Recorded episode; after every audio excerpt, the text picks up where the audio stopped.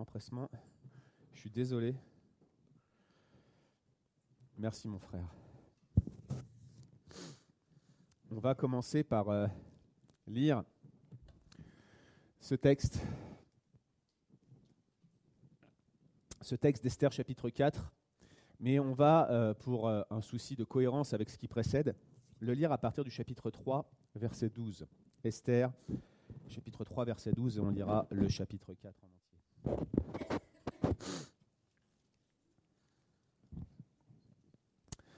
On convoqua les scribes du roi le treizième jour du premier mois, et on écrivit tous les ordres de Haman à l'attention des satrapes du roi, des gouverneurs de chaque province et des princes de chaque peuple.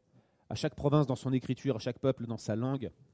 Cela fut écrit au nom du roi Assuréus et scellé avec le cachet du roi. Les lettres furent envoyées par l'intermédiaire des courriers à toutes les provinces du roi. On devait détruire, tuer et faire disparaître tous les juifs, du jeune homme au vieillard, avec leurs femmes et toute leur famille, en un seul jour, le 13 du douzième mois, le mois d'Adar. On pouvait les piller pour en prendre du butin. Il y avait une copie de l'écrit pour communiquer à chaque province l'édit qui devait être rendu public parmi tous les peuples afin qu'ils se tiennent prêts pour ce jour-là. Les courriers sortirent en hâte par ordre du roi, et l'édit fut communiqué à Suse, la citadelle. Le roi et Aman s'installèrent pour boire, tandis que la ville de Suse était dans la confusion. Lorsque Mardoché eut connaissance de tout ce qui se faisait, il déchira ses vêtements et prit le sac et la cendre pour aller dans la ville. Il poussait de grands cris amers il parvint ainsi jusqu'en face de la porte du roi, car il était impossible d'accéder à la porte du roi revêtu d'un sac. Dans chaque province, partout où parvenait l'ordre et l'édit du roi, il y eut un grand deuil chez les Juifs, avec des jeûnes, avec des pleurs et avec des lamentations. Beaucoup se couchaient sur le sac et la cendre. Les servantes d'Esther et ses eunuques vinrent lui dire, et la reine en fut toute bouleversée elle fit envoyer des vêtements à Mardoché pour qu'il les mette à la place du sac qu'il portait, mais il n'accepta pas. Alors Esther appela Attaque, l'un des eunuques que le roi avait mis à son service. Elle lui donna des ordres au sujet de Mardoché pour savoir de quoi il s'agissait et, quelle en était la raison. Attaque sortit vers Mardoché sur la place de la ville, face à la porte du roi. Mardoché lui dit tout ce qui est arrivé, ainsi que le détail de l'argent que Haman avait promis de peser dans les coffres du roi pour qu'on fasse disparaître les Juifs. Il lui donna aussi une copie de l'écrit signifiant l'édit de destruction qui avait été publié à Suse pour qu'il la montre à Esther. Il devait lui faire un rapport et lui ordonner d'aller chez le roi pour le supplier et l'implorer en faveur de son peuple. Attaque vint rapporter à Esther les paroles de Mardoché. Esther dit à Attaque, en lui ordonnant de le rapporter à Mardoché, Tous les gens de la cour du roi, ainsi que le peuple de toutes les provinces royales savent que quiconque, homme ou femme, se présente au roi dans la cour intérieure sans avoir été convoqué est mis à mort en vertu d'une loi, la même pour tous. Seul peut rester en vie celui à qui le roi tend son sceptre d'or. Or moi, voilà trente jours que je n'ai plus été invité à venir chez le roi. On rapporta à Mardoché les paroles d'Esther. Mardoché répondit à Esther Ne t'imagine pas que tu échapperas seul d'entre tous les Juifs, parce que tu fais partie de la maison du roi. Si tu ne dis rien en cette occasion, le soulagement, la délivrance et la libération des Juifs surgiront d'autre part, alors que toi et ta famille vous disparaîtrez. D'ailleurs, qui sait si ce n'est pas pour une occasion comme celle-ci que tu es parvenu à la royauté? Esther répondit à Mardoché va rassembler tous les juifs qui se trouvent à Suse. Jeûner pour moi sans manger ni boire, ni la nuit ni le jour, pendant trois jours. Moi aussi je jeûnerai, de même avec mes servantes. Sur quoi j'irai chez le roi, malgré la loi. Et si je dois périr, je périrai. Mardoché s'en alla pour faire exactement ce qu'Esther lui avait ordonné. Prions ensemble.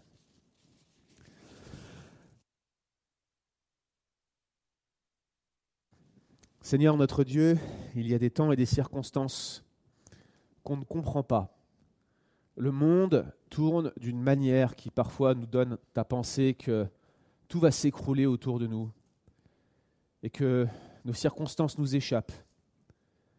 La crainte nous saisit et nous voyons ce monde qui s'auto-détruit et nous nous disons est-ce qu'on ne va pas être consumé avec lui? Et alors que parfois nos circonstances obscurcissent notre avenir et que nous en venons à douter de tes promesses, Seigneur, nous nous disons je périrai avec ces gens qui m'entourent. Quelle futilité de vivre sous ce ciel, Seigneur, si on n'a pas un objectif, une vie après. À quoi bon, Seigneur, cette existence vaine, futile, qui ne sert à rien, sans but, sans espérance, s'il n'y a pas quelque chose d'autre? Nous voyons nos désirs, Seigneur. Nous connaissons nos aspirations. Et nous reconnaissons qu'elles pointent vers quelque chose d'autre, vers une vie dénuée de péché, vers une aspiration de communion avec toi, vers la plénitude, Seigneur, d'une présence divine dans notre vie, parce que nous avons été créés pour toi, pour refléter ta gloire, pour être ton image. Et nous voyons aujourd'hui ce monde qui ne fait que refléter son propre péché. Seigneur, nous avons été coupés à la racine, au fondement même de notre existence. C'est toi le fondement de notre existence. Et dans notre égoïsme, dans le fait que nous soyons aussi autocentrés, nous cherchons le sens à notre vie en nous-mêmes et nous oublions, ô notre Dieu, que tu es ce grand Dieu qui, de sa main invisible, dirige nos circonstances et ce monde entier. Et Seigneur, nous sommes arrivés ici ce matin certainement avec nos lots de doutes, d'incrédulité, nos péchés, nos manquements, les encouragements que tu nous auras invariablement donnés cette semaine parce que tu ne nous laisses pas tomber, Seigneur. Mais nous avons besoin de nous souvenir des grands actes que tu as accomplis dans le passé, afin d'avoir confiance dans ceux que tu accompliras dans le futur. Merci Seigneur parce que tout est au présent pour toi. Rien n'échappe à ta souveraineté absolue, à ton regard de flamme. L'histoire tout entière est déroulée devant toi. C'est toi qui l'écris, Seigneur, et tu l'as écrit de toute éternité, parce que ce temps, Seigneur, n'a aucun effet sur toi comme il a un effet sur nous. Nous sommes faibles, nous sommes faillibles, nous sommes transients, notre finitude, Seigneur, témoigne simplement que tu es infini, complet et plus grand que nous-mêmes. Nous voulons, notre Dieu, être encouragés par ta parole aujourd'hui.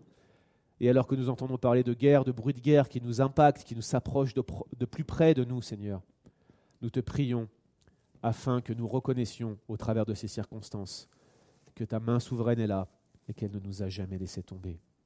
Encourage-nous, notre Dieu, encore aujourd'hui par ta parole. Encourage-nous par ce livre d'Esther. Montre-nous les richesses, Seigneur notre Dieu, de ta bonté envers nous et de ta puissance que tu déploies en notre faveur malgré notre méchanceté, Seigneur. Tu nous aimes d'un amour inaltérable. Renforce notre cœur aujourd'hui et tourne-le vers toi. Au nom de Jésus-Christ. Amen.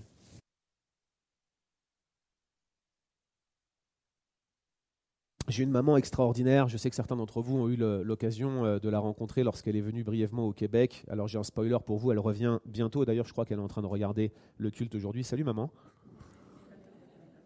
Ma maman prend euh, beaucoup euh, soin de, ses enfants et de son petit enfant, bientôt un deuxième petit enfant qui arrive, du voulant. Et vous savez, elle est inquiète. Ma mère vit en région parisienne et elle est à un peu moins de 24 heures de route de Kiev, en Ukraine cette zone de guerre terrible où on entend parler de choses absolument incroyables, des bombes au phosphore, des menaces de guerre nucléaire. Jamais on n'avait vu l'Europe aussi menacée par une puissance qui lui paraît hostile. Bien sûr, il y avait eu la guerre en Yougoslavie dans les années 90, mais c'était les alliés, l'OTAN, qui, bombardaient, à tort à raison, Sarajevo à l'époque. Mais il y a bien des raisons pour être inquiet. Quelques semaines de ça, on parlait ensemble, ma mère et moi-même, elle me disait, euh, tu sais, euh, tu vas avoir deux enfants qui ont la nationalité canadienne. On ne t'en voudrait pas si tu choisissais de rester habité euh, au Québec, dans la belle province, avec tous les frères et sœurs et les amis que tu as sur place. Et elle me glisse un mot au passage en me disant, tu sais, on est inquiet pour l'avenir de l'Europe.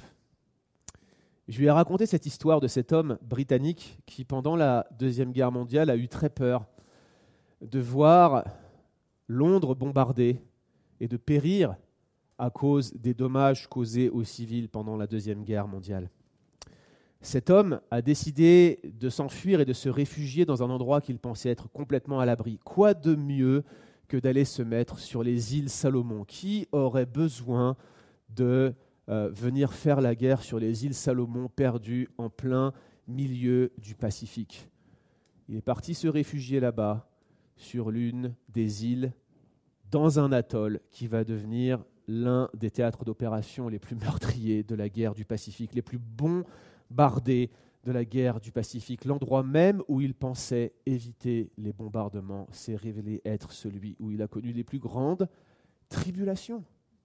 Frères et sœurs, comme cette femme sur la photo, nous ne sommes pas maîtres de notre destin. Et c'est ce que ce texte aujourd'hui nous rappelle. C'est Dieu qui règne, c'est lui qui contrôle la grande histoire de sa main invisible.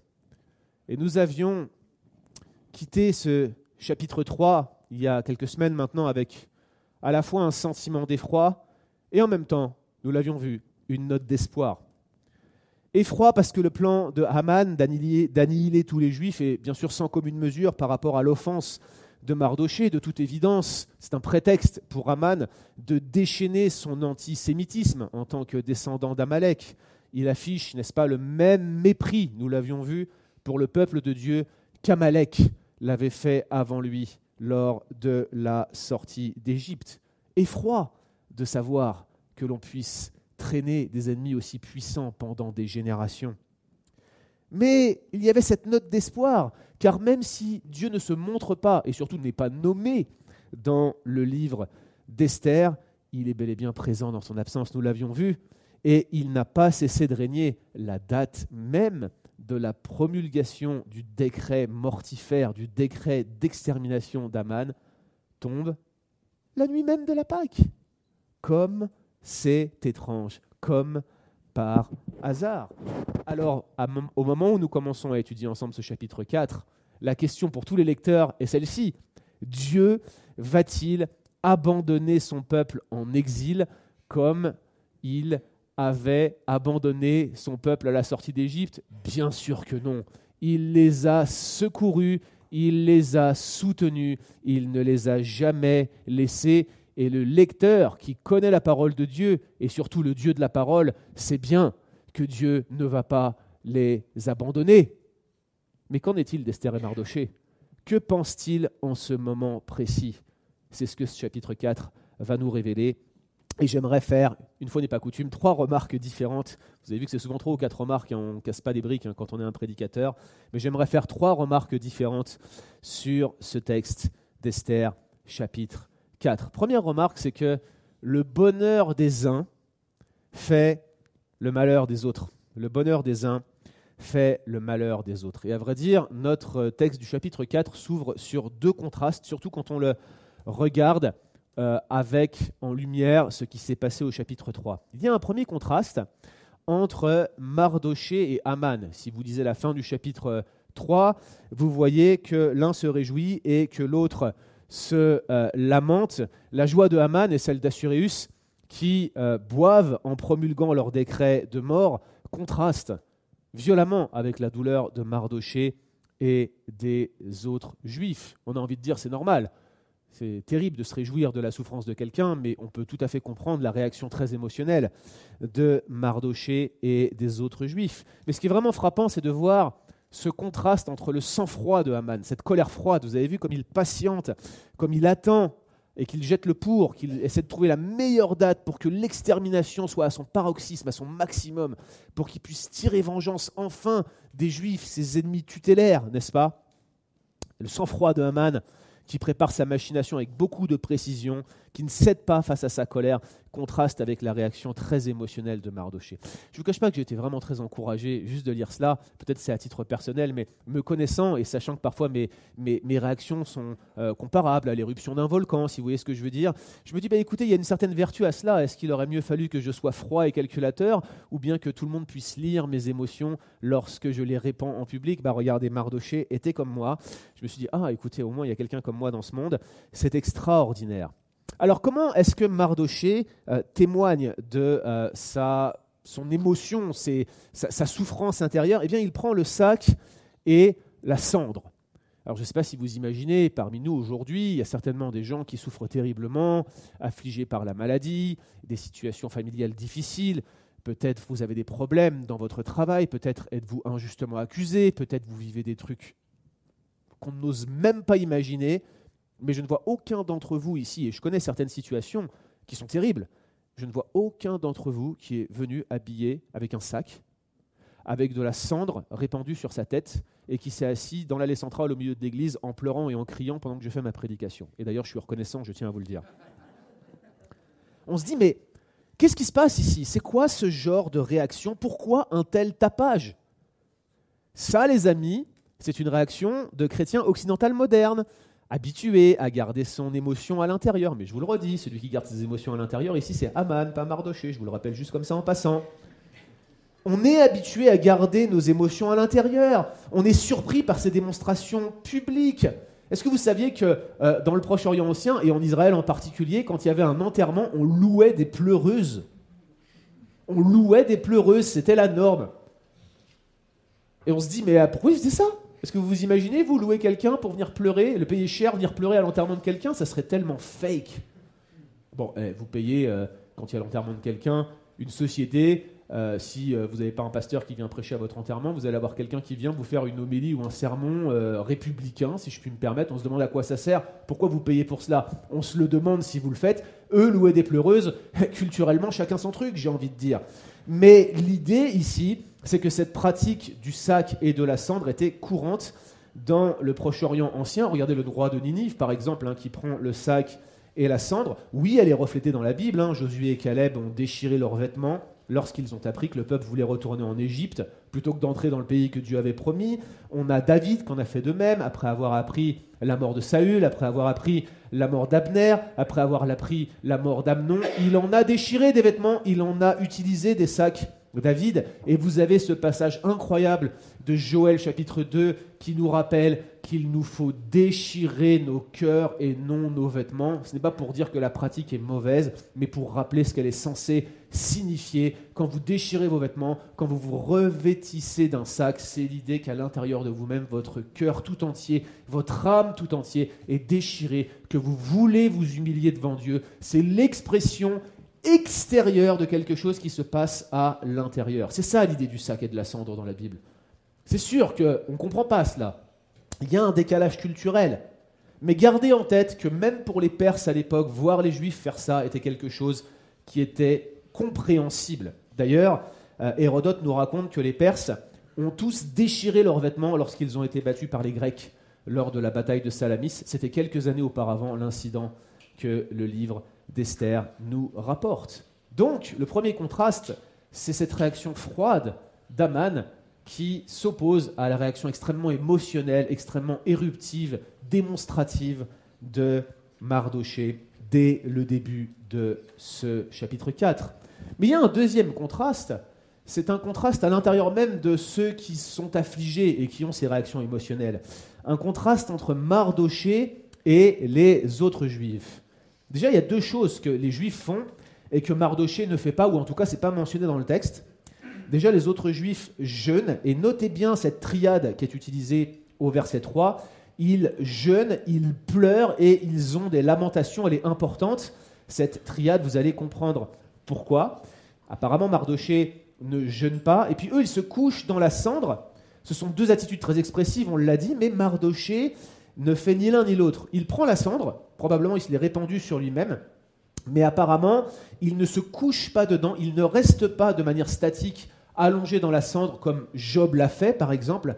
Il traverse la ville, il pousse des cris amers. C'est un peu une protestation publique, comme s'il voulait être entendu de tous. Plus qu'un cri vers Dieu en fait, hein. il s'agit vraiment de, de témoigner dans toute la ville que son peuple est affligé. Et il connaît l'origine de cet édit. Alors où est-ce qu'il va? Il va directement à la porte du roi. Il ne reste pas inactif, il n'erre pas sans but, il va à la porte du roi, il va se présenter devant le roi. Mais il y a un problème, c'est qu'il ne peut pas rentrer. il ne peut pas se présenter devant le roi. Pourquoi? Mais parce qu'il porte un sac. Or, il n'était pas possible de se présenter devant le roi si vous étiez revêtu d'un sac.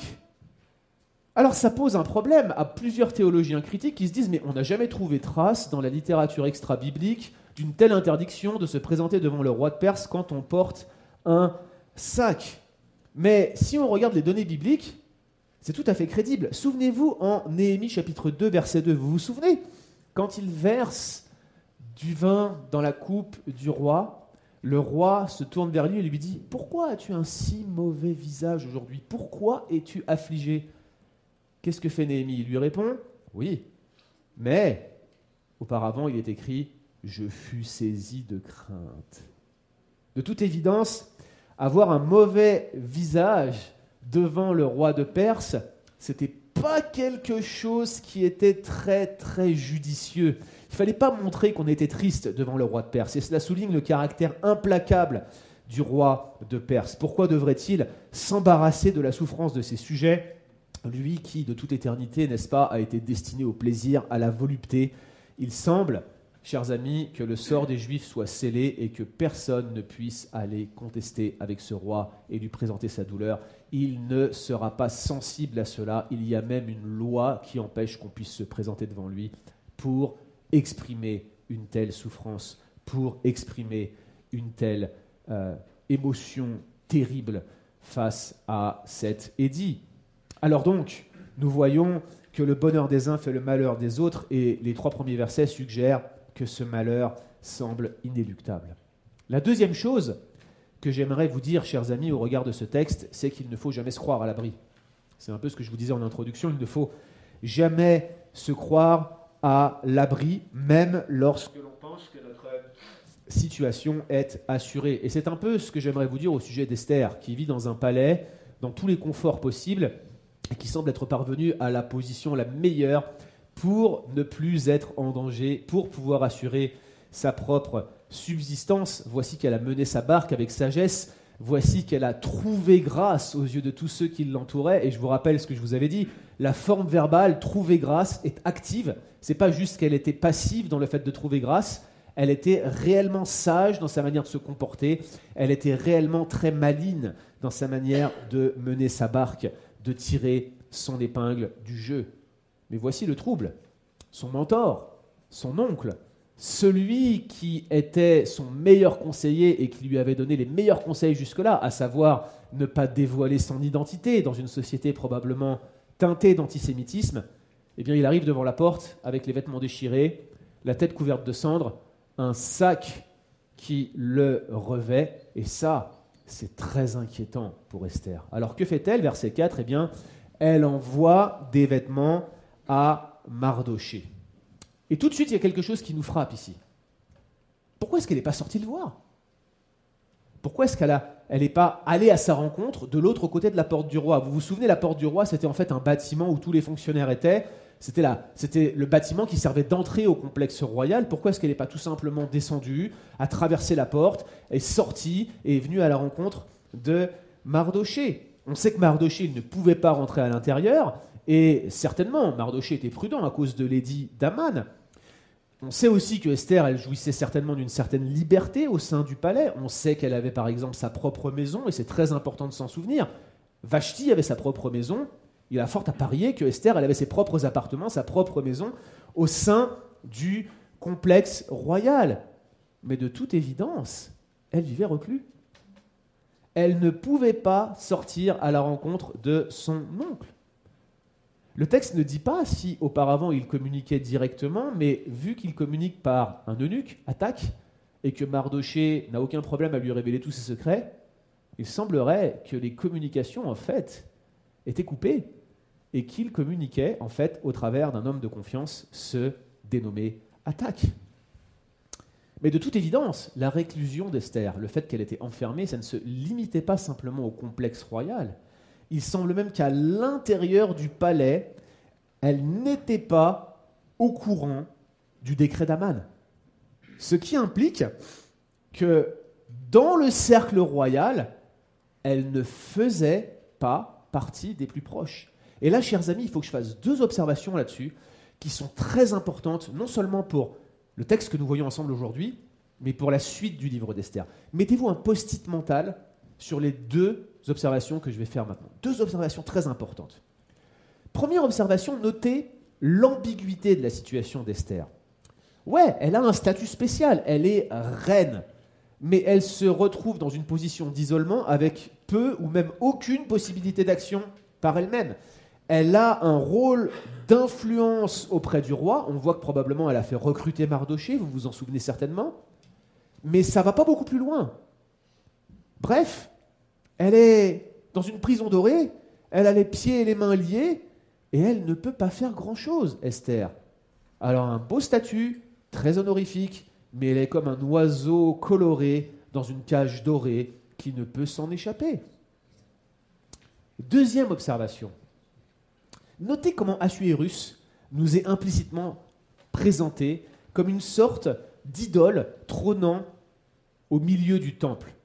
Est-ce que vous vous rendez compte que pour s'approcher du roi, il faut respecter des principes régulateurs exactement comme quand on veut s'approcher de Dieu? On ne peut pas être revêtu d'un sac, il faut que le roi vous tende un sceptre, n'oubliez pas de prononcer le P. Et puis d'autre part, plusieurs cercles concentriques entourent le roi, vous avez ses conseillers les plus proches, dont Aman, qui semble avoir un accès, on va le voir, euh, direct auprès du roi. Et puis il y a le reste de sa cour, et puis il y a ses fonctionnaires, puis après la porte, il y a le reste du peuple, le commun des mortels, si je puis m'exprimer. Bref, il faut être un initié, il faut être un privilégié pour s'approcher de lui. Ça vous rappelle rien, ça? La ville, le parvis, le lieu saint, le lieu très saint. On a le sentiment ici que nous avons un roi Assuérus qui nous est ni plus ni moins présenté que comme un dieu, et c'était ainsi qu'il était vu. Dieu lui-même, qui ne veut pas être accablé par les soucis du commun des mortels, avec lequel on ne peut pas discuter, avec lequel on ne peut pas négocier. Tout doit se faire par la satisfaction des plaisirs du Dieu, pour qu'il fasse tomber sur nous la pluie, le bon temps, sa magnanimité, ou qu'il déchaîne sa colère de manière imprévisible comme les dieux du Proche-Orient ancien, comme les dieux grecs, comme les idoles païennes que nous connaissons dans ce monde. Ces deux observations sont essentielles.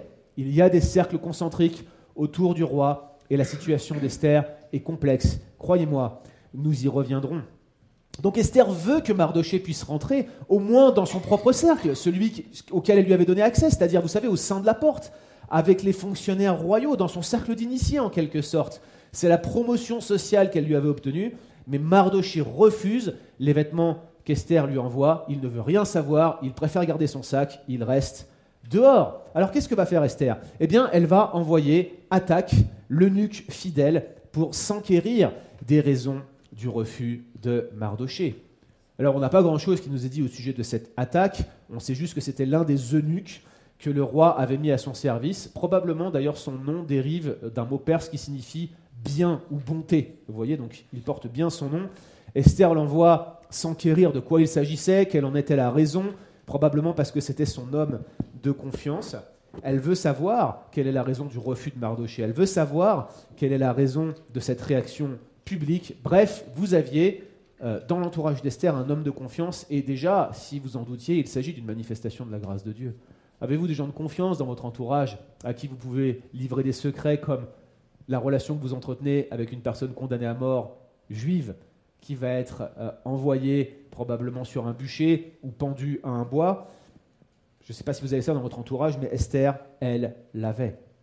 Mardoché explique à, à Attaque la situation de l'édit euh, du roi. Il explique la situation de l'extermination des Juifs. Il insiste sur l'argent que Haman avait promis de peser dans les coffres du roi en retour. Donc l'affaire était publique. Et vous voyez que ce n'était pas simplement un jeu de dupes entre Assuérus et Aman, où Aman donne de l'argent puis Assuérus lui rend. C'était une façon de parler. Il allait garder l'argent. C'était une somme énorme. Et tout le monde sait que c'est au travers de pots de vin de ce type que l'extermination des Juifs avait été décidée.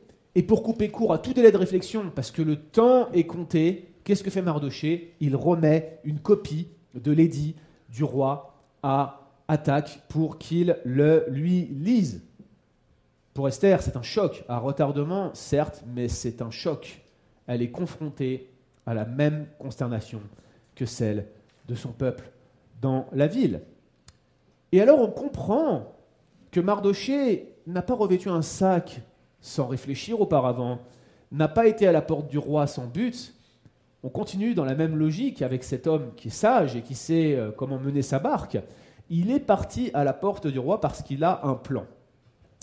Il euh, renvoie attaque vers Esther, et le texte qui décrit la mission qu'il lui donne est composé d'une salve de trois impératifs. C'est toujours un peu comme ça en hébreu quand vous voulez mettre, vous savez, un, tempo saccadé pour donner quelque chose qui a un caractère impérieux et qui doit aller vite. Il doit informer Esther, lui montrer l'édit et lui ordonner d'aller chez le roi pour le supplier et pour l'implorer en faveur de son peuple. Notez, chers amis, qu'il ne plaide pas avec Esther, qu'il ne supplie pas Esther d'agir, il le lui commande.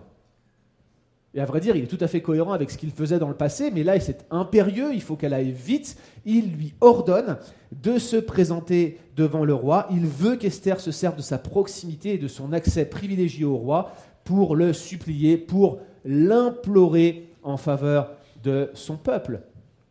Nul doute, chers amis, que, que l'heure est grave. Mardoché a pris soin d'Esther tous les jours de sa vie au point de, continuer à la conseiller, à s'enquérir de sa situation une fois qu'elle était devenue reine. Et elle, en retour, elle a maintenu le rapport d'autorité qu'il avait sur elle, préférant garder un lien avec sa famille nucléaire, avec sa famille juive, plutôt que de chercher à euh, se euh, rallier à ce mari perse auquel elle s'était euh, soumise par la, la, situation dans laquelle elle avait été mise avec ce harem.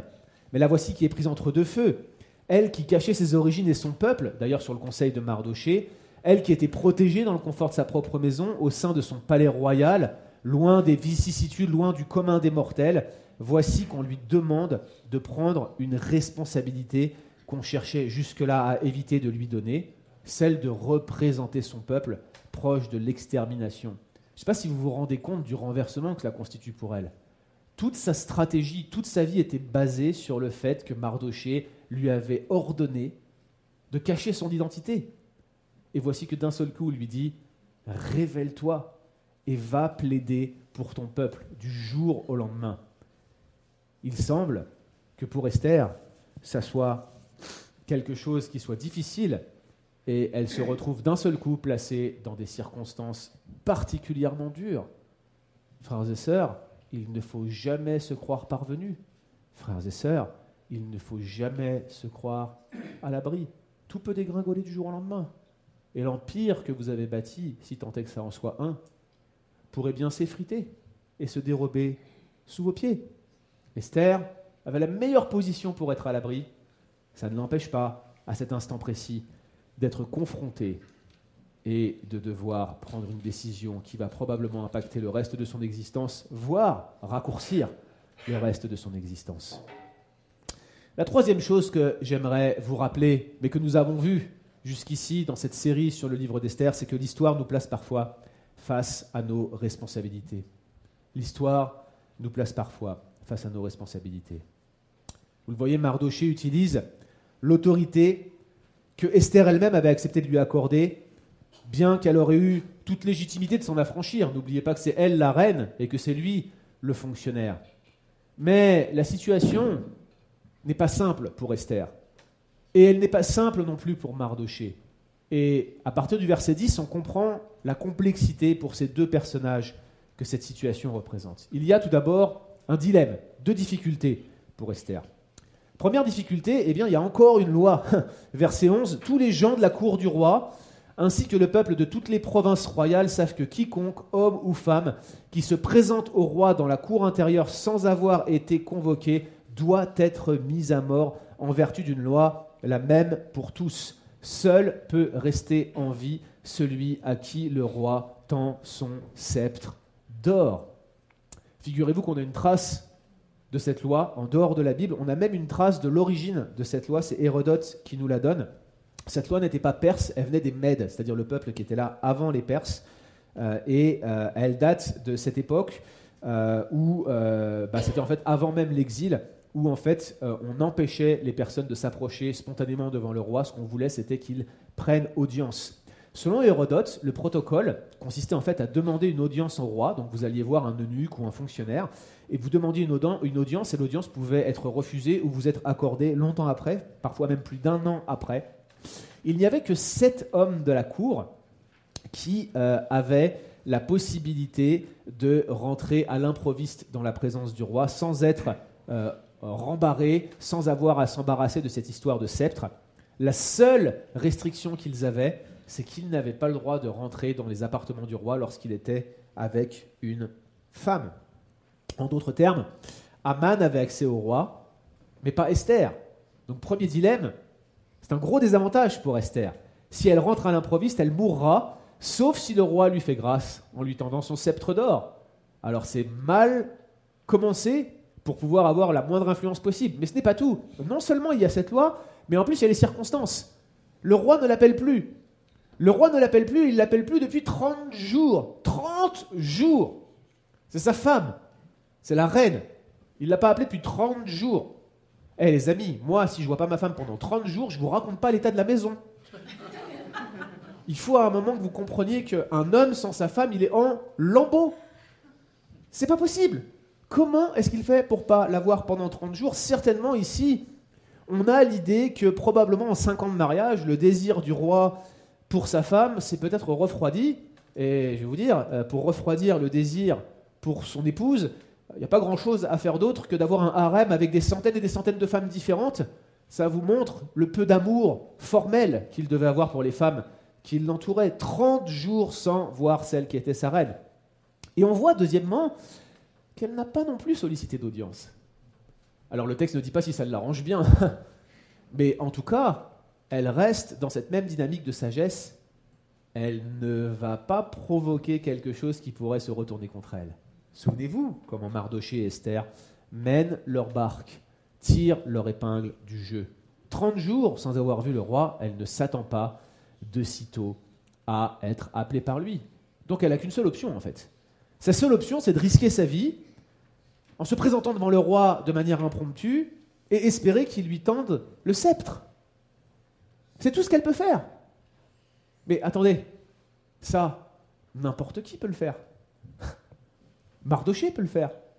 Attaque peut le faire. Ah, Mardoché pourrait enlever son sac. Il pourrait déjà rentrer dans son cercle à l'intérieur de la porte et depuis la porte, il pourrait risquer lui-même sa propre vie. Pourquoi est-ce que ça serait Esther qui devrait le faire plutôt que lui? C'est un petit peu ce qu'elle lui dit en filigrane. Elle lui dit Mais en gros, mais pourquoi tu vas pas toi-même là? Pourquoi tu me demandes à moi d'aller risquer ma vie? Pourquoi moi en fait? Moi je suis bien là, j'ai ma maison, j'ai mon petit canapé, j'ai mon confort. Pourquoi est-ce que moi je devrais aller risquer ma vie alors que je suis Esther, absolument pas Adassa, que je vis dans ce palais, et toi là, c'est toi qui es préoccupé, c'est toi qui portes un sac, enlève ton sac, assume, prends tes responsabilités. Pour la première fois, Esther semble hésiter face au commandement de son oncle, et elle hésite tellement qu'elle envoie Attaque le lui dire au verset 9. Surprenant, n'est-ce pas? Mais Mardoché persiste et signe. Mardoché persiste et signe. Il ne se laisse pas impressionner par les objections d'Esther et insiste pour qu'elle agisse conformément à son ordre. Probablement ici, vous avez le passage le plus débattu de tout le livre d'Esther. La réponse de Mardoché contient en fait deux arguments.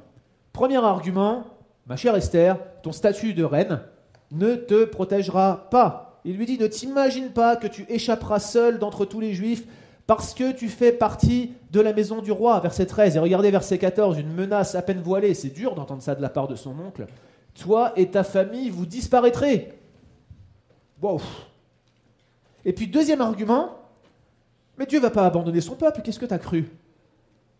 Si tu ne dis rien en cette occasion, dit-il, le soulagement et la libération des Juifs surgiront d'autre part. Alors je vous le disais, ces deux versets sont complexes. Pas qu'il y ait une difficulté de traduction, mais c'est encore les silences et les non-dits de l'auteur euh, qui suggèrent beaucoup de choses sans rien dire. Et les commentateurs euh, partent dans toutes les directions. J'ai choisi de, restreindre le champ du possible pour vous, parce que, n'est-ce pas, nous n'avons pas deux heures devant nous et euh, vous avez tous faim, je, je, veux bien le croire.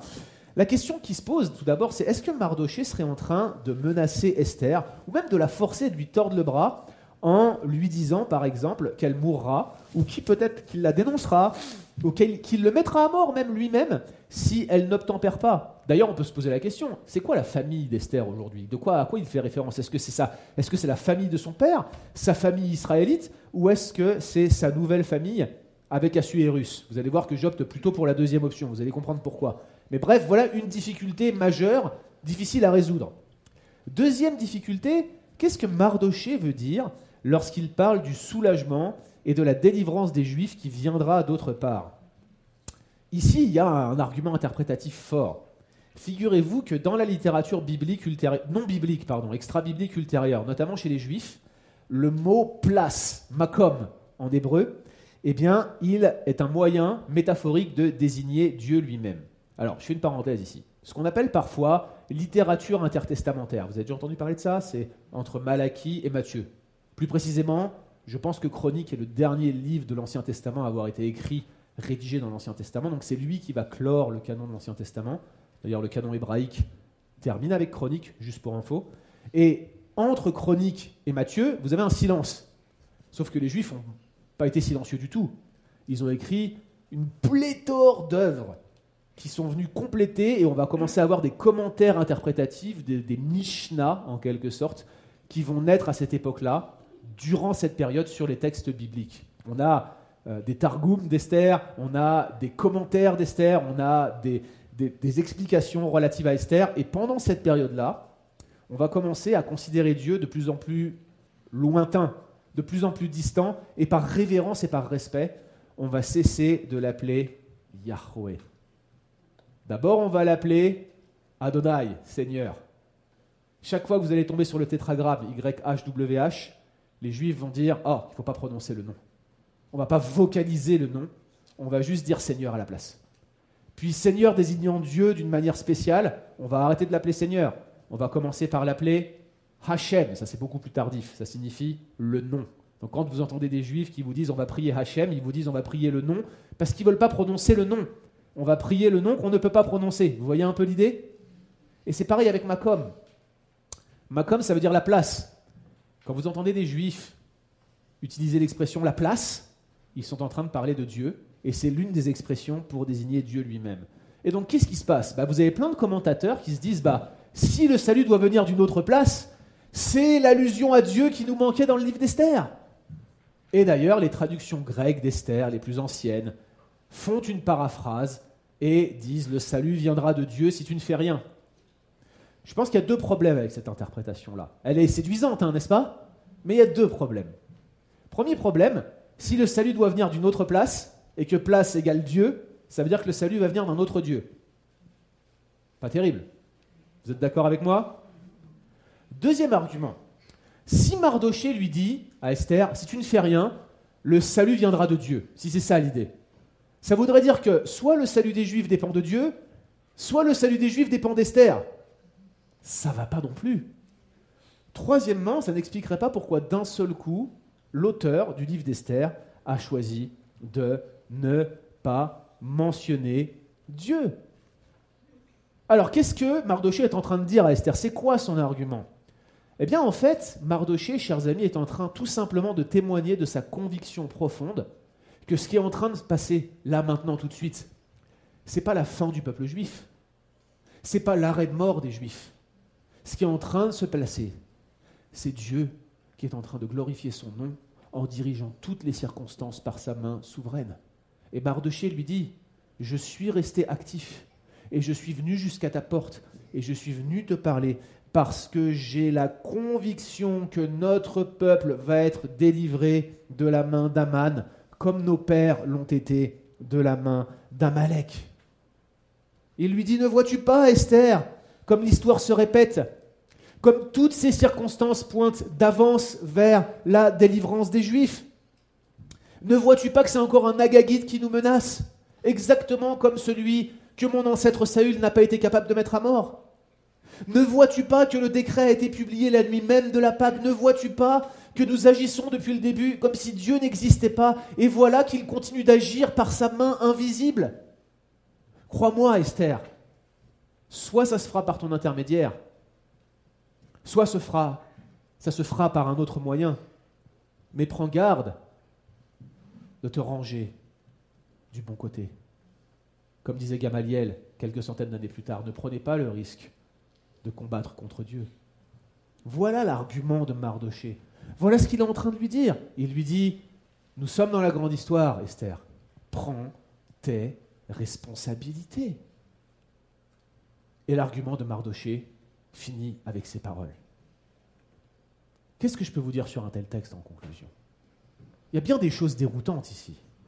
J'aimerais poser deux questions pour conclure ce chapitre 4 qui nous met en quelque sorte nous-mêmes face à nos responsabilités. Première question pour vous. Pourquoi Mardoché ne prend-il pas le risque de se présenter lui-même devant le roi? Franchement, pourquoi il ne le fait pas là? C'est un homme ou c'est pas un homme? Pourquoi tient-il autant à exposer la vie d'Esther? Est-ce que ça serait de la lâcheté? Est-ce qu'il préfère offrir sa nièce comme on a offert sa fille aux gens de Sodome plutôt que de livrer les anges qui étaient enfermés chez soi? Est-ce que c'est ça l'attitude de Mardoché hein, Je ne le crois pas. Pourquoi je ne le crois pas? Parce que Mardoché termine son argumentaire avec une question. Quelle est cette question? Qui sait? Retenez bien ça. Qui sait? Si ce n'est pas pour une occasion comme celle-ci que tu es parvenu à la royauté, Esther. Cette expression-là, qui sait, elle a son importance. Elle ne revient pas souvent dans l'Ancien Testament. À vrai dire, qui sait revient cinq ou six fois dans l'Ancien Testament comme une question, mais seulement trois fois dans un contexte d'oppression et c'est systématiquement pour exprimer l'espérance de la grâce de Dieu. Et le fait notable, c'est que lors de ces trois fois-là, à chaque fois dans ces passages, eh les protagonistes semblent avoir pris le sac et s'être couchés sur le sol, dans la cendre, comme de par hasard. Laissez-moi vous citer ces trois passages. Premier passage, c'est David qui s'humilie devant Dieu et qui espère que l'enfant qui est né de son adultère survivra de Samuel 12, 22. Qui sait si Yahweh n'aura pas pitié de moi et si l'enfant ne vivra pas? Vous vous souvenez de ce passage? Bien connu ce passage, n'est-ce pas? Deuxième passage, les Ninivites qui entendent la proclamation de Jonas. Jonas 3.9. Qui sait si Dieu ne renoncera pas à son ardente colère, en sorte que nous ne périssions point? Qui sait si Dieu va pas être bon pour une fois ou pour toujours? Troisième passage, lorsque le prophète Joël annonce le jugement et appelle à la repentance. Qui sait, dit-il, si Yahweh ne reviendra pas et ne se repentira pas, et s'il ne se laissera pas gagner et ne laissera pas après lui la bénédiction. C'est exactement dans ce passage où se trouve cette expression déchirez vos cœurs et non vos vêtements. Qui sait Mardoché ici semble faire référence à un faisceau de textes bibliques qui décrivent une attitude de repentance motivé par l'espoir que Dieu va se détourner de sa colère, motivé par le fait que Dieu est bon, que Dieu ne pense pas le mal à toujours. En fait, pour Mardoché, le décret de Haman, c'est pas juste une anomalie de l'histoire, c'est pas juste un détail, c'est pas juste l'ordre des choses. Pour Mardoché, c'est un véritable jugement de Dieu qui s'abat sur des juifs qui ont pris leurs aises, qui ont oublié Dieu, qui se sont sécularisés, Dieu ne fait plus partie de leur vie. Ne cherchez pas pourquoi Dieu n'est pas mentionné dans Esther. C'est comme s'il leur disait, vous avez oublié que j'étais là Mais j'étais là. J'étais là. Indéniablement, il y a quelque chose qui s'est passé, frères et sœurs, en Mardoché. Indéniablement, il y a eu un progrès, il y a eu un mouvement. Lui qui cherchait à tirer son épingle du jeu et à naviguer sans trop faire de bruit au sein de la grande histoire, voilà qu'il a compris qu'il y a une main invisible qui contrôle la grande histoire de bout en bout. Mais alors pourquoi Mardoché demande-t-il à Esther d'agir ainsi? Pourquoi? Parce qu'il a compris. Qu'est-ce qu'il a compris? Que toutes les circonstances ont été disposées parce que Dieu va accorder une grande délivrance à son peuple. Et ce n'est pas pour rien qu'Esther a été placée dans cette position. Qui sait? Si tu n'as pas été mise ici pour manifester notre humiliation, notre repentance et la manifestation de la gloire de Dieu au travers de sa grâce et de sa bonté qui s'apprête maintenant à être répandue sur nous. Mardoché contemple ces choses par la foi. Qui sait, dit-il? Il sait. Il a compris. Mais ce n'est pas tout. Pourquoi Est-ce que Esther obéit? Parce que c'est bien beau que Mardoché ait compris. Mais Esther obéit. Serait-ce par soumission, comme dans les chapitres précédents? Vous savez, elle aurait hésité un peu, mais bon, c'est son oncle quand même. Je veux dire, tonton, je peux bien donner ma vie pour lui. Je ne crois pas que ça soit ça. D'ailleurs, cette soumission était-elle vue si positivement par l'auteur du livre d'Esther? C'est une question qu'on peut se poser. Elle se soumet à Mardoché, elle privilégie ici son origine et sa famille juive. oh, c'est super positif. Mais qu'est-ce que ça conduit? Ça conduit à faire exactement le contraire de ce qu'on aurait attendu d'un juif pieux. Elle fait exactement le contraire que de se soumettre à son origine juive. Elle finit par renier son origine. Elle finit par vivre comme une païenne dans le harem d'un roi païen, la manifestation d'une idole qui s'oppose à Dieu. Voilà à quoi ça servait de se soumettre à son oncle pour garder le lien juif, son identité juive éventuellement. À mon humble avis, chers amis, il y a quelque chose d'autre ici. Je crois que l'auteur nous donne un indice, un indice formel, un indice sérieux, un indice que l'on peut facilement ignorer si on connaît mal l'Ancien Testament. Et nous connaissons mal l'Ancien Testament. On aime bien le Nouveau Testament. Hein. C'est comme de la viande qu'on vous a précoupée dans votre assiette. Moi, j'ai un fils qui s'appelle Jules, on lui coupe la viande. Vous savez, nous, le Nouveau Testament, pour nous, c'est comme si on était Jules et qu'on nous avait coupé la viande. C'est trop facile. Mais dans l'Ancien Testament, chers amis, il y a des richesses. Il y a des richesses, et figurez-vous que ce verset 3 sur lequel j'ai insisté tout à l'heure, Esther 4.3, est une richesse insoupçonnée du livre d'Esther. Relisez avec moi Esther chapitre 4, verset 3. Regardez ce texte qui est devant vous et considérez ce que j'ai mis en italique ici. Dans chaque province, partout où parvenait l'ordre de l'édit du roi, il y eut un grand deuil chez les Juifs avec des jeûnes, avec des pleurs et avec des lamentations, et beaucoup se couchaient sur le sac et la cendre. Vous vous souvenez de ce passage? C'est descriptif, c'est anodin, n'est-ce pas? Ok, souvenez-vous de la question de Mardoché. Qui sait, dit-il? Et ce qui sait, ça renvoie à une véritable tradition de repentance, à une véritable tradition d'espérance en euh, l'action miséricordieuse de Dieu. Vous êtes d'accord avec ça? Maintenant, ce que je suis en train de vous dire, c'est que toute cette section en italique ici, les jeûnes, les pleurs et les lamentations, c'est ce qu'on appelle un marqueur textuel. Alors, qu'est-ce que c'est qu'un marqueur textuel? Eh bien, un marqueur textuel, c'est comme quand vous lisez un livre et que vous avez ce qu'on appelle des notes de bas de page. Vous aimez les notes de bas de page dans les livres? Est-ce que vous lisez les notes de bas de page dans les livres? Il y a des gens qui n'aiment pas les notes de bas de page dans les livres parce qu'ils sont obligés d'aller en bas de la page. Il y a des gens qui préfèrent quand ils sont à la fin du chapitre ou à la fin du livre. Pourquoi? Parce que comme ça, ils n'ont pas à aller lire. La réalité, c'est que ce phénomène, ces notes de bas de page, servent à vous indiquer la source de quelque chose, à vous renvoyer vers un ouvrage. Un ouvrage qui serait éventuellement la source qui expliquerait pourquoi l'auteur a écrit telle ou telle chose dans votre livre. Vous êtes familier avec ça? Ça va, les notes de bas de page, tout le monde connaît? Oui? Mais comment on faisait dans le Proche-Orient ancien, alors qu'on n'avait pas Microsoft Word, qu'on n'avait pas d'autres logiciels pour renvoyer quelqu'un à une œuvre passée? Comment est-ce qu'on se connectait avec un texte du passé? Eh bien, chers amis, vous savez comment on faisait? On utilisait une expression mémorable. Et on la répétait. Et on utilisait toutes sortes d'artifices pour que ceux qui étaient habitués à entendre les textes lus à longueur de journée et qui les mémorisaient, qui les serraient dans leur cœur, qui serraient la littérature prophétique, qui serraient la littérature historique dans leur cœur, comme vous serrez le Nouveau Testament dans votre cœur. Vous connaissez par cœur Jean 3,16. Ils connaissaient des sections entières de la littérature prophétique dans le Proche-Orient ancien, les Juifs de la dispersion. Ils connaissaient ces textes, ils en étaient familiers. Et quand ils entendaient une expression typique qu'on ne pouvait retrouver qu'à un seul autre endroit, ils savaient qu'ils pouvaient faire la connexion. C'est ce qu'on s'appelle, c'est ce que j'appelle un marqueur textuel, et c'est l'équivalent d'une note de bas de page. Vous suivez toujours? Alors, à votre avis, où est-ce qu'on retrouve cette expression? Des jeunes, des pleurs et des lamentations Elle ne se retrouve qu'à un seul autre endroit. Et quel est cet autre endroit? Chers amis, le prophète Joël.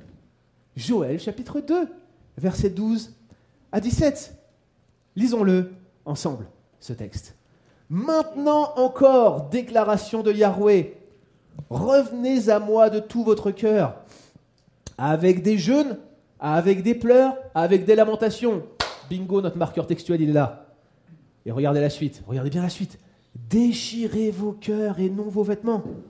Et revenez à Yahweh, votre Dieu, car il est compatissant et miséricordieux, lent à la colère, riche en fidélité, il se repent des mots qu'il envoie. Et d'ailleurs, qui sait s'il ne reviendra pas, s'il ne se repentira pas, et s'il ne laissera pas derrière lui une bénédiction, des offrandes et des libations pour Yahweh, votre Dieu. Sonnez de la trompette en consacrez un jeûne, proclamez une assemblée solennelle, réunissez le peuple, faites une assemblée, rassemblez les anciens, réunissez les enfants et même les nourrissons au sein de leur mère. Encore un marqueur textuel très proche de ce qu'on retrouve, chapitre 4 d'Esther, versets 1 à 3. Que le marié sorte de sa chambre, que la mariée de sa tente, qu'entre le portique et l'autel pleurent les sacrificateurs et qu'ils disent Yahweh, épargne ton peuple ne livre pas ton héritage à l'opprobre, aux railleries des nations. Pourquoi dirait-on parmi les peuples Où se cache leur Dieu? Où est leur Dieu?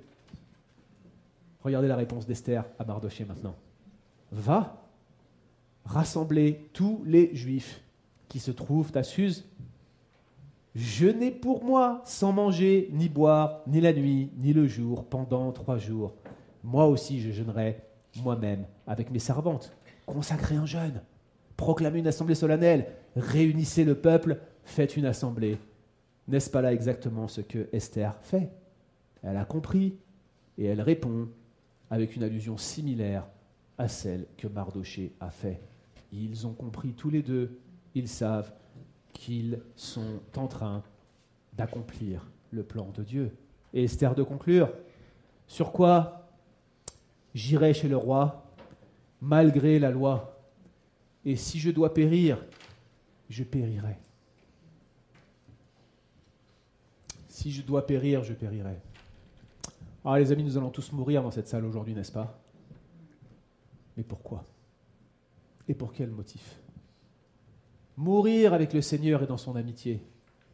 Mourir dans le plan de Dieu en ayant la conviction d'avoir accompli sa volonté. Si je dois périr, je périrai. Oh, mais que je périsse bien, dit Esther. Que je périsse bien et que je périsse dans tes voies. Voilà son appel. Voilà ce qu'elle a compris. Esther et Mardoché, ces juifs habiles et séculiers qui avaient tiré leur épingle du jeu, ont compris que la grande histoire n'avait pas pour but de les mettre en sécurité et de les protéger, que Dieu n'est pas un distributeur de bénédictions, que Dieu ne s'intéresse pas plus à ta carrière ou à ton confort ou à la maison que tu vas acheter ou à la dernière voiture ou je ne sais quoi d'autre. Tout ça est une bonne chose, ce sont des corollaires de la grande histoire, ce sont ça les détails. La vraie grande histoire, c'est la manifestation de sa gloire. Ce monde n'est pas le récit de ton héroïsme incroyable dans lequel tu as évolué pour montrer que finalement tu étais bien le principal caractère du film de ta vie. C'est pas à propos de toi, mon ami. C'est à propos de Dieu. Et de la manifestation de sa gloire qui nous conduit à renoncer à toutes nos prérogatives, tous nos privilèges, quand nous comprenons que nous sommes dans son plan. C'est ce que Mardoché et Esther ont fait, prêts à tout perdre en comprenant que le tournant de leur vie n'était rien d'autre que le tournant de la grande histoire. Dieu va manifester sa grâce. Qui sait? Ils savent. Et ils agiront, peu importe que cela coûte. Enfin, le livre de Daniel et le livre d'Esther se réconcilient ici. Sache au roi, disaient les trois Hébreux avant d'être jetés dans la fournaise, sache au roi que notre Dieu a le pouvoir de, nous délivrer de ta main. Mais dans tous les cas, sache que nous ne t'obéirons pas. Esther et Mardoché en sont là. Regardez l'évolution de ces personnages. Le texte se termine avec quelque chose de particulièrement fort pour la suite du récit. Alors que nous sommes dans un livre de grand renversement, le dernier verset est un grand renversement. Mardoché s'en va pour faire exactement ce qu'Esther lui a suggéré. Euh, non, non, non, non. Ce qu'Esther lui a ordonné. Attendez, c'est qui qui donne des ordres à la maison là?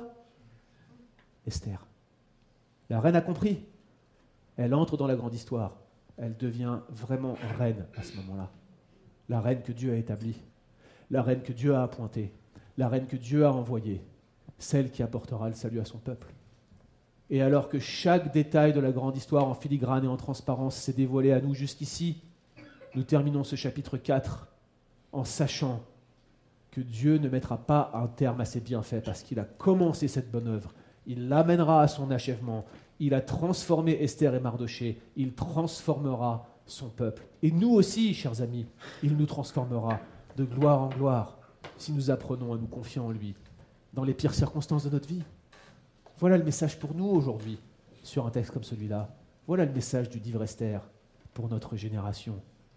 Et si vous êtes affligés par les guerres et les bruits de guerre, souvenez-vous que rien n'échappe à sa souveraineté. Qui sait s'il ne se servira pas de tout cela pour accorder une grande miséricorde à son peuple, en Ukraine, en Europe, au Québec et jusqu'aux extrémités de la terre, jusqu'à ce qu'il revienne. C'est ce que nous attendons et c'est ce pourquoi nous prions aujourd'hui que nous soyons prêts à consacrer notre vie jusqu'à en mourir si nécessaire. Prions ensemble. Merci Seigneur de nous avoir rappelé ces choses. Merci Seigneur parce que tu es bon. Merci parce que ta bonté, Seigneur, elle nous est invisible, non pas parce que tu as cessé d'être bon, non pas parce que tu as cessé de la déployer, mais parce que nous avons obscurci notre vision par la saleté de notre méchanceté. Notre pare-brise, Seigneur, ne peut être nettoyé si ce n'est par ta grâce. Et alors que nous avons les yeux embués, que nous ne voyons pas à moins de 5 cm de nous, considérant uniquement nos intérêts, et voyant simplement comment on peut mener notre barque et vivre notre vie d'une manière qui nous évite tous les problèmes possibles en essayant au maximum de tirer notre épingle du jeu. Nous savons, ô notre Dieu, que ton plan, ton règne, est un objectif bien plus grand, bien plus noble, qui nous dépasse, qui va au-delà de tout ce que nous pouvons connaître. Seigneur, accorde-nous de faire face à nos responsabilités, comme Mardoché et comme Esther. Merci pour l'épreuve que tu leur as donnée. Que nos épreuves aient le même effet dans nos vies.